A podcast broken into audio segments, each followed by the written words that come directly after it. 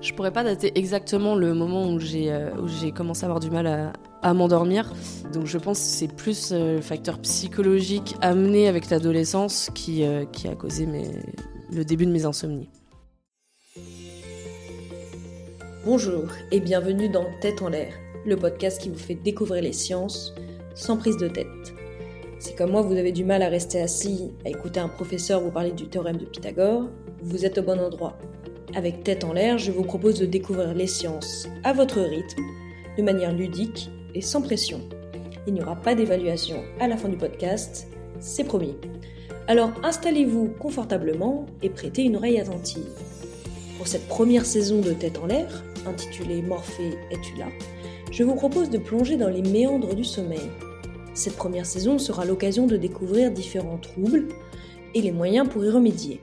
Dormir est une activité que nous effectuons tous les jours, à laquelle nous consacrons environ un tiers de notre journée, mais aussi un tiers de notre vie. Or, dans une société comme la nôtre où tout s'accélère, nous n'avons jamais aussi peu dormi. Ainsi, une étude publiée en 2019 par Santé publique France, soit l'Agence nationale de santé publique, révèle que les Françaises et les Français dorment en moyenne 6h42 par nuit en semaine contre 7h33 le week-end. Pire, une part non négligeable des Français, soit un peu plus d'un tiers d'entre eux, dorment moins de 6 heures par nuit. De manière globale, on dort une heure et demie de moins qu'il y a 50 ans. C'est énorme. Mais pourquoi? Eh bien en réalité, il y a plusieurs facteurs qui expliquent ce phénomène.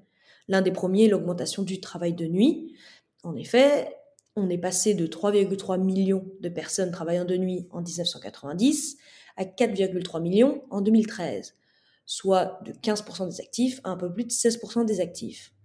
Or, on sait que les travailleurs de nuit ont souvent un sommeil plus court et en moyenne, ils dorment une heure de moins que les autres. Donc à la fin de la semaine, il leur manque en fait quasiment une nuit complète. L'usage des écrans est aussi un autre facteur qui nuit à la qualité du sommeil et l'allongement des trajets domicile-travail nous font grignoter sur notre précieux temps de repos. Pourtant, il arrive parfois que les conditions de sommeil soient favorables, mais qu'une personne ne réussisse pas à dormir. L'un des troubles les plus répandus en France est l'insomnie. Ce mal mystérieux touche environ une personne sur cinq et reste encore trop peu étudié. Pourtant, l'insomnie peut être une vraie source de problèmes, notamment chez les personnes qui ont des insomnies chroniques et donc de manière régulière. Mais au fait, c'est quoi l'insomnie Ça vient d'où? Et est-ce qu'on peut s'en sortir?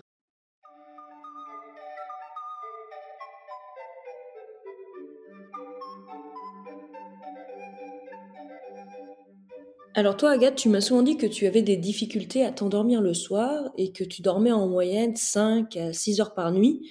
Sais-tu à quand remonte ton dernier sommeil réparateur? Ah, Je pense que ça dépend ce qu'on entend par euh, sommeil réparateur. Ah bah, des fois, j'arrive le week-end euh, plus ou moins bien dormir.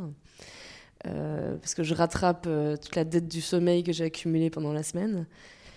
Mais de là me sentir bien, c'est un bien gros mot. On va dire que ça, un vrai sommeil réparateur sans une dette du sommeil avant, je pense que ça remonte à l'adolescence. D'accord, mais concrètement, comment ça se passe? C'est-à-dire, comment se manifeste ton insomnie? Est-ce que tu rencontres des difficultés à t'endormir? Est-ce que tu te réveilles trop souvent? Euh, Comment ça se passe chez toi? Alors, je vais essayer euh, de euh, me coucher vers peut-être 23h, minuit. Je vais pas m'endormir avant 2-3 heures du mat. Et, et puis le moindre bruit peut possiblement me réveiller.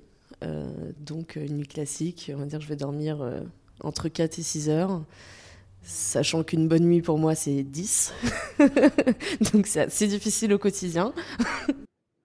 Et est-ce que le fait de, de, justement de peu dormir la nuit, dormir que peut-être 4, 6 heures, est-ce que ça a des répercussions sur euh, ta journée du lendemain? Est-ce que tu te sens fatigué Est-ce que tu as plus de mal à te concentrer? Comment ça se passe? Oui, je suis plutôt fatiguée en permanence. Après, je pense que j'ai pris l'habitude d'être fatiguée. Donc, euh, en fait, je remarque que je fatiguée au quotidien quand je fais euh, une nuit de sommeil euh, plus réparatrice, on va dire. Et là, je remarque vraiment la différence entre une vraie nuit de sommeil ou une nuit, pour moi, classique.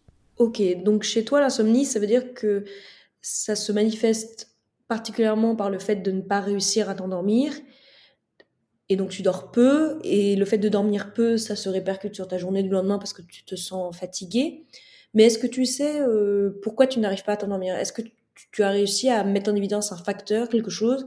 Est-ce que c'est le stress qui t'empêche de dormir, par exemple? Je pense qu'un facteur euh, très important, c'est le stress. Et je pense que j'ai commencé à être très stressée euh, et anxieuse et à penser à beaucoup de choses, on va dire, à, l'adolescence à partir de ce moment-là, comme un peu tout le monde. Ce qui, du coup, a énormément affecté mon sommeil, parce que c'est vrai qu'avant, je faisais des, des grosses nuits, euh, j'avais pas trop de problèmes euh, ni à m'endormir ni à, rester euh, endormi. donc je pense que c'est plus le facteur psychologique amené avec l'adolescence qui, qui a causé mes, le début de mes insomnies. Clairement, si j'ai un rendez-vous important le lendemain, si j'ai une présentation à faire au travail, si j'ai un événement important le lendemain, même un, événement sympa comme partir en voyage, je suis sûre de pas dormir, clairement parce que c'est peut-être de l'anticipation, euh, ça peut être à la fois du stress et à la fois de l'excitation si c'est par exemple partir en voyage. Mais là, c'est sûr, je vais, je vais, je vais pas dormir et je le sais très bien. Avec le témoignage d'Agathe, on comprend bien que l'insomnie est un trouble du sommeil assez complexe qui peut être généré par plusieurs facteurs et notamment le stress. Docteur Royan Parola, d'un point de vue médical, comment définit-on l'insomnie? L'insomnie, ça a une définition extrêmement précise, là pour le coup. Euh, c'est enfin, un symptôme qui va toucher d'abord le déroulé de la nuit, donc soit des problèmes d'endormissement, soit des problèmes de réveil dans la nuit, soit des problèmes d'un réveil trop tôt le matin, et puis euh, que ce soit lié aussi à une mauvaise qualité de journée, c'est-à-dire que quelqu'un qui, pour X raisons, va avoir un sommeil un petit peu original, euh, soit parce qu'il s'endort très tard, soit parce qu'il se réveille dans la nuit, soit parce qu'il est réveillé très tôt, s'il fonctionne bien dans la journée, c'est pas un insomniaque. En fait, il faut vraiment qu'il y ait quelque chose qui va euh, handicaper la personne dans la journée, euh, que ce soit de la fatigue, des troubles de la mémoire, euh, une, fatigabilité musculaire pour le coup, une irritabilité, un malaise, un mal-être, et qu'elle rattache bien sûr au sommeil.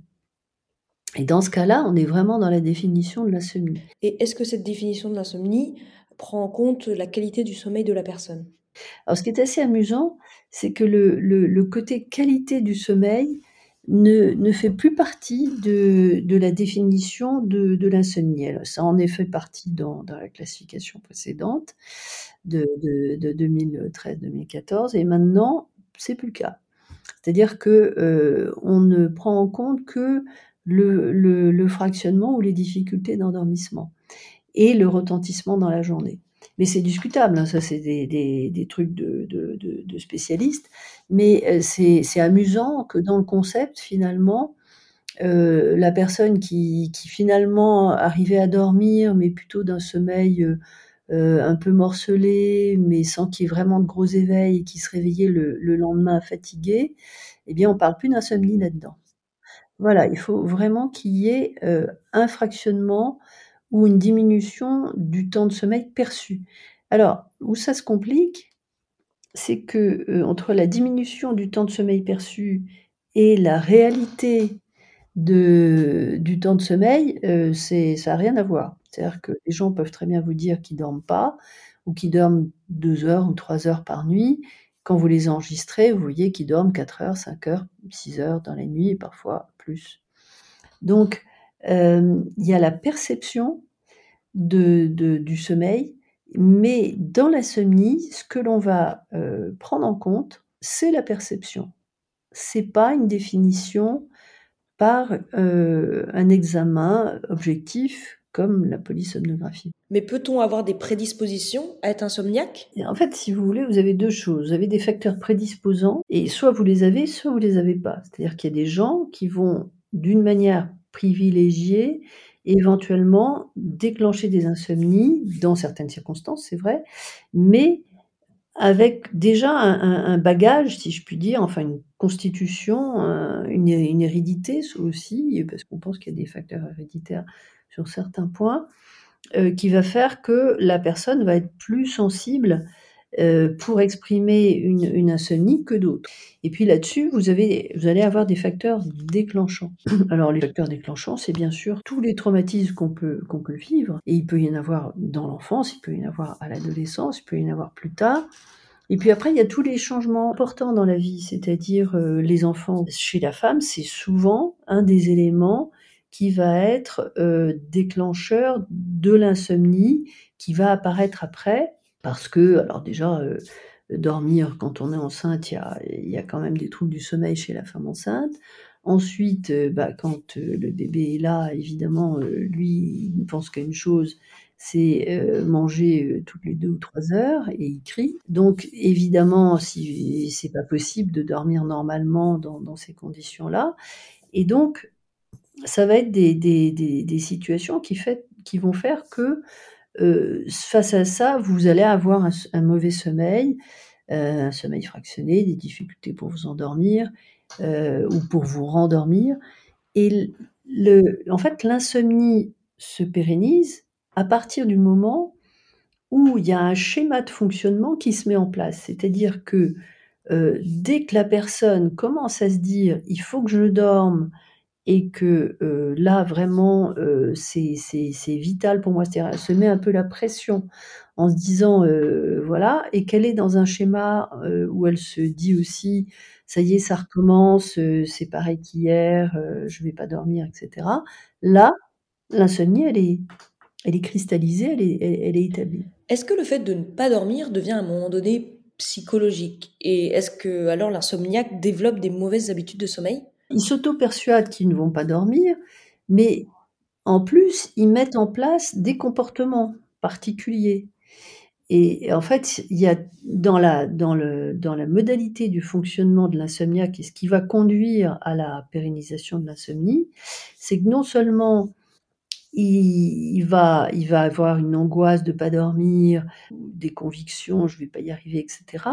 Mais il y a toute une, une façon d'aborder le sommeil qui va être perturbée, c'est-à-dire les choses les plus courantes, c'est j'ai pas dormi cette nuit, donc il faut que je dorme ce soir.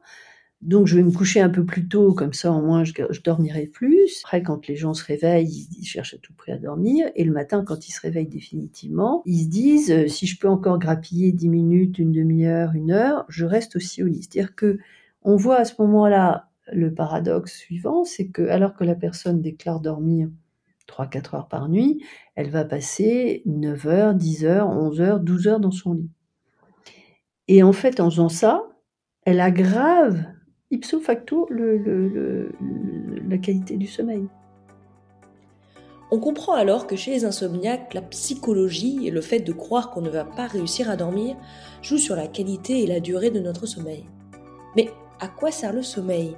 En quoi est-il vital pour notre organisme pour assurer son bon fonctionnement? C'est-à-dire qu'il y a évidemment des fonctions qui sont liées au sommeil, qui se font à notre insu. Enfin, on n'est pas en train de surveiller euh, la sécrétion des hormones, la reconstitution des cellules, le fait qu'on grandisse, etc.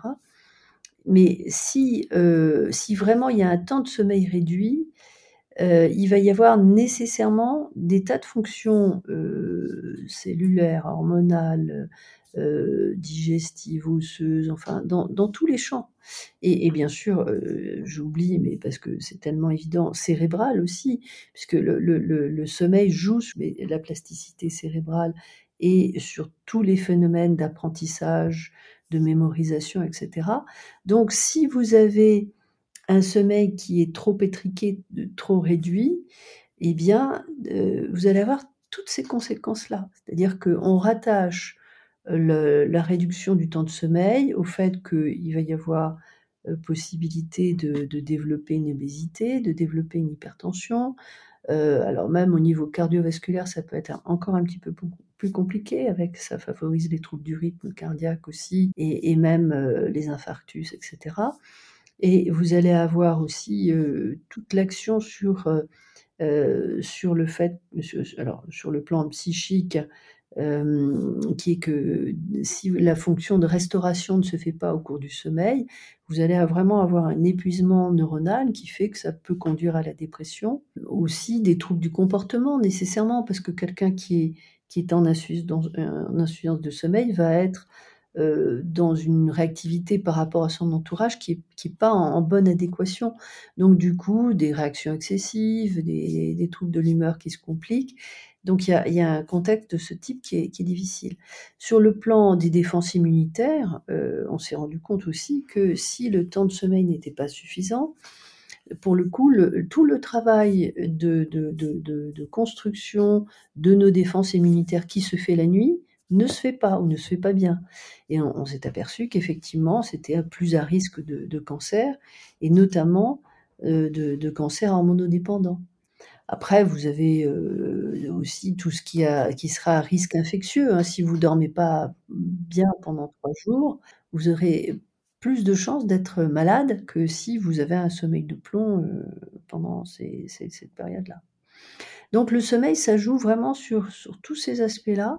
Euh, c'est un peu comme si, euh, finalement, au cours de la nuit et quand on dort, il y avait notre système de back-office qui se mettait en place, là, pour tout nettoyer, tout ranger, euh, tout construire, tout réparer et pour qu'on se retrouve complètement clean le matin, en forme et dynamique et c'est bien ce que ce que disent les gens qui dorment bien. Quand ils se réveillent le matin, ils sont en forme, ils ont envie de faire des choses etc. Un insomniaque il est rarement bien le matin. Il y en a, hein, qui sont plutôt bien et qui sont pas bien. On se rend compte que finalement le sommeil n'a pas du tout la place, euh, qu'il devrait avoir parce que c'est un temps caché, mais c'est un temps caché qui est tellement important pour notre organisme et pour notre santé que, euh, ne pas le prendre en compte finalement, c'est déjà, euh, se rendre malade quelque part. Avec les explications du docteur Royan Parola, on comprend que l'insomnie a des conséquences bien réelles sur notre santé. Mais est-ce qu'on peut s'en sortir? Ou est-ce que tous les insomniaques sont voués à être des morts vivants? Agathe, rassure-moi, tu dois bien avoir quelques solutions pour t'aider à t'endormir, non? On va dire un cumul de choses qui peuvent fonctionner. Par exemple, je vais avoir euh, des huiles essentielles, euh, anti-stress, par exemple la lavande, l'eucalyptus, c'est des choses qui peuvent fonctionner du coup bah, pour stimuler euh, l'odorat. Il va y avoir euh, aussi, parfois, je peux mettre des sons euh, d'orage euh, et de, vagues en fond. c'est un peu comme le, bruit rose au final. C'est un peu le même principe. Donc il y a ça. Et aussi, du coup, j'ai essayé les, les cachets à base de mélatonine qui m'aident, on va dire, à me calmer. Ça va pas m'aider à m'endormir, mais on va dire le cumul de tout ça va favoriser mon endormissement. Le sport est pas mal. En général, ça me défoule bien euh, et après, je vais faire une, une meilleure nuit. Et la méditation dans tout ça, est-ce que ça t'aide? Je sais qu'on en parle pas mal, on en parle de plus en plus, il y a de plus en plus de gens qui méditent. Et je me demandais, est-ce que tu as déjà testé la méditation et est-ce que ça t'aide dans ton, dans ton sommeil? La méditation, ça a tendance à m'énerver. ça a tendance à me stresser plus qu'autre chose. Parce que je pense qu'un des problèmes sur le fait que j'arrive pas à, dormir, un des nombreux, c'est aussi que euh, mon cerveau a un pic d'activité, je pense, le soir et la nuit, qui fait que je pense à 10 000 choses. Et si je médite, euh, j'ai l'impression que ça va plus concentrer mes pensées, euh, ou plus éparpiller mes pensées plutôt, euh, sur 10 000 choses qui font que j'arrive pas à dormir. Donc la méditation, je suis pas sûre que moi ce soit quelque chose qui me convienne. Donc il existe plusieurs stratégies que chacun peut mettre en place pour s'endormir, et si vraiment le sommeil devient une grande difficulté, il est aussi possible de faire appel à une association. Ainsi, le réseau Morphée a été créé en 2002, donc il y a 20 ans tout juste, pour venir en aide aux personnes souffrant de troubles du sommeil, ainsi que pour former les médecins. Docteur Royan Parola, vous qui présidez cette association présente en Ile-de-France, pourriez-vous nous présenter son rôle ainsi que son historique? On a créé le, réseau Morphée avec l'idée qu'on allait à la fois accompagner les médecins pour augmenter leurs compétences en les formant, les aidant, en les conseillant, et donner la possibilité aux patients de s'adresser à nous pour, euh, pour une orientation, enfin pour leur donner un peu les, les, filières qui étaient, qui étaient euh, efficaces pour la prise en charge de leur pathologie. Il faut dire qu'à l'époque, il y avait vraiment, c'était, il y avait ni internet, enfin les gens ne pouvaient pas chercher du tout euh, un spécialiste, ils étaient vraiment perdus. Et donc ça a bien fonctionné. On a, on a eu en fait des financements régionaux puisque c'est grâce à l'ancêtre de l'Agence régionale de santé que le réseau Morphée a pu, a pu naître et s'est structuré petit à petit et euh, pour arriver maintenant à un réseau qui est reconnu, fonctionnel euh, et qui permet euh, d'orienter euh, pas mal de patients en cours d'année et qui fait aussi encore de la formation, qui travaille aussi sur des sujets peut-être plus plus grand public dans la prévention en tout cas. Et quels sont les types de documents ou les types d'informations que vous essayez de faire passer au grand public justement pour le sensibiliser? Et là, par exemple, on vient tout juste de, sortir un, questionnaire qui s'appelle, enfin, qui est destiné aux adolescents, puisqu'on avait un questionnaire pour les adultes. Et là, on a travaillé sur un questionnaire pour l'adolescent, qui est encore plus élaboré que le questionnaire pour adultes, c'est-à-dire euh, qu'il y a non seulement un bilan euh, des troubles, mais à la fin, il y a donc un rapport avec euh, tous les, les troubles qui ont été repérés, qui sont colligés. S'il y a une suspicion d'une pathologie particulière, il y a des algorithmes qui, traitent les données pour dire attention, là, il y a des éléments en faveur des apnées ou en faveur d'une insomnie ou en faveur d'un syndrome des jambes sans repos. Et il y a des conseils. Donc déjà, avant même d'aller voir le médecin, il y a déjà un travail qui est fait et qui peut aider la personne à trouver des solutions, en tout cas à attendre avec un peu plus de sérénité la consultation qui est malheureusement encore euh, et toujours une consultation un peu, enfin pas immédiate quoi, parce que les délais sont, sont encore longs. Et au sein de ce réseau Morphée, est-ce que vous avez remarqué une évolution depuis sa création? On, se rend compte que au, sein du réseau Morphée, il y a eu vraiment une évolution, une évolution dans la connaissance du sommeil, qu'il y a des pathologies maintenant qui sont bien repérées, bien prises en charge. Mais il y a des pathologies qui sont toujours difficiles à, prendre en charge, notamment les insomnies, ce qui est assez paradoxal parce que c'est la, la pathologie la plus fréquente. Donc il y, a, tout un travail pour arriver à comprendre comment la personne dort, pour pouvoir l'aider à retrouver son timing de sommeil de réduire le temps passé au lit parce que de toute manière, il y, en, a généralement trop. C'est pas vrai pour tous les insomniaques, mais c'est vrai pour beaucoup d'insomniaques. Et euh, à ce moment-là, le, sommeil peut petit à petit se reconstituer.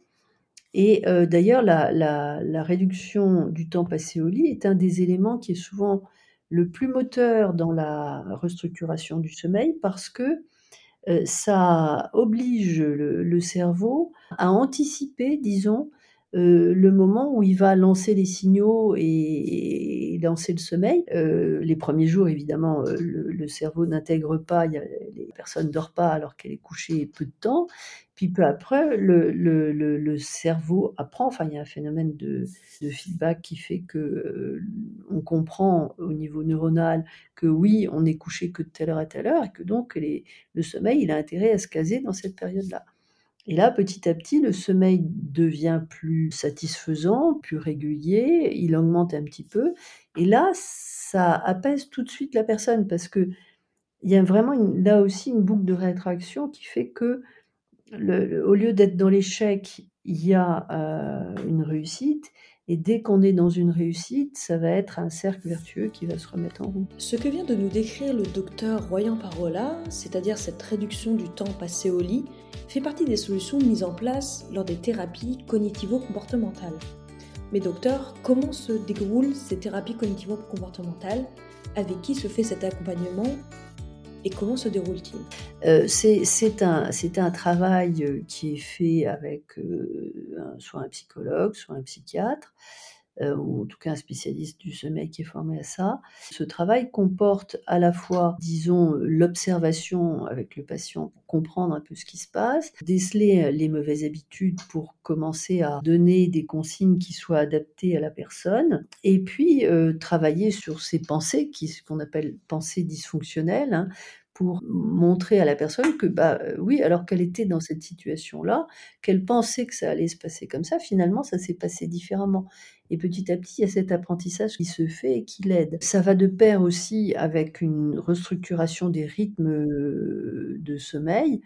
Comme je vous disais tout à l'heure, il faut avoir vraiment une notion sur euh, les horaires privilégiés de la personne. Si elle est vraiment très typée du matin ou très typée du soir, ça va être très important d'avoir cette donnée-là euh, en, connaissance et, à, prendre en compte.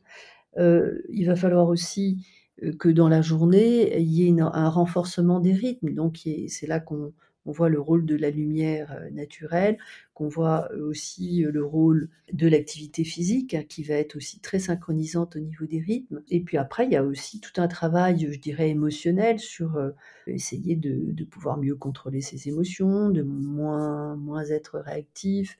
Donc, que c'est pas simplement des conseils, c'est toute une mise en place d'une nouvelle façon de dormir, accompagné d'un travail sur les émotions, sur les rythmes, donc un vrai accompagnement du, patient.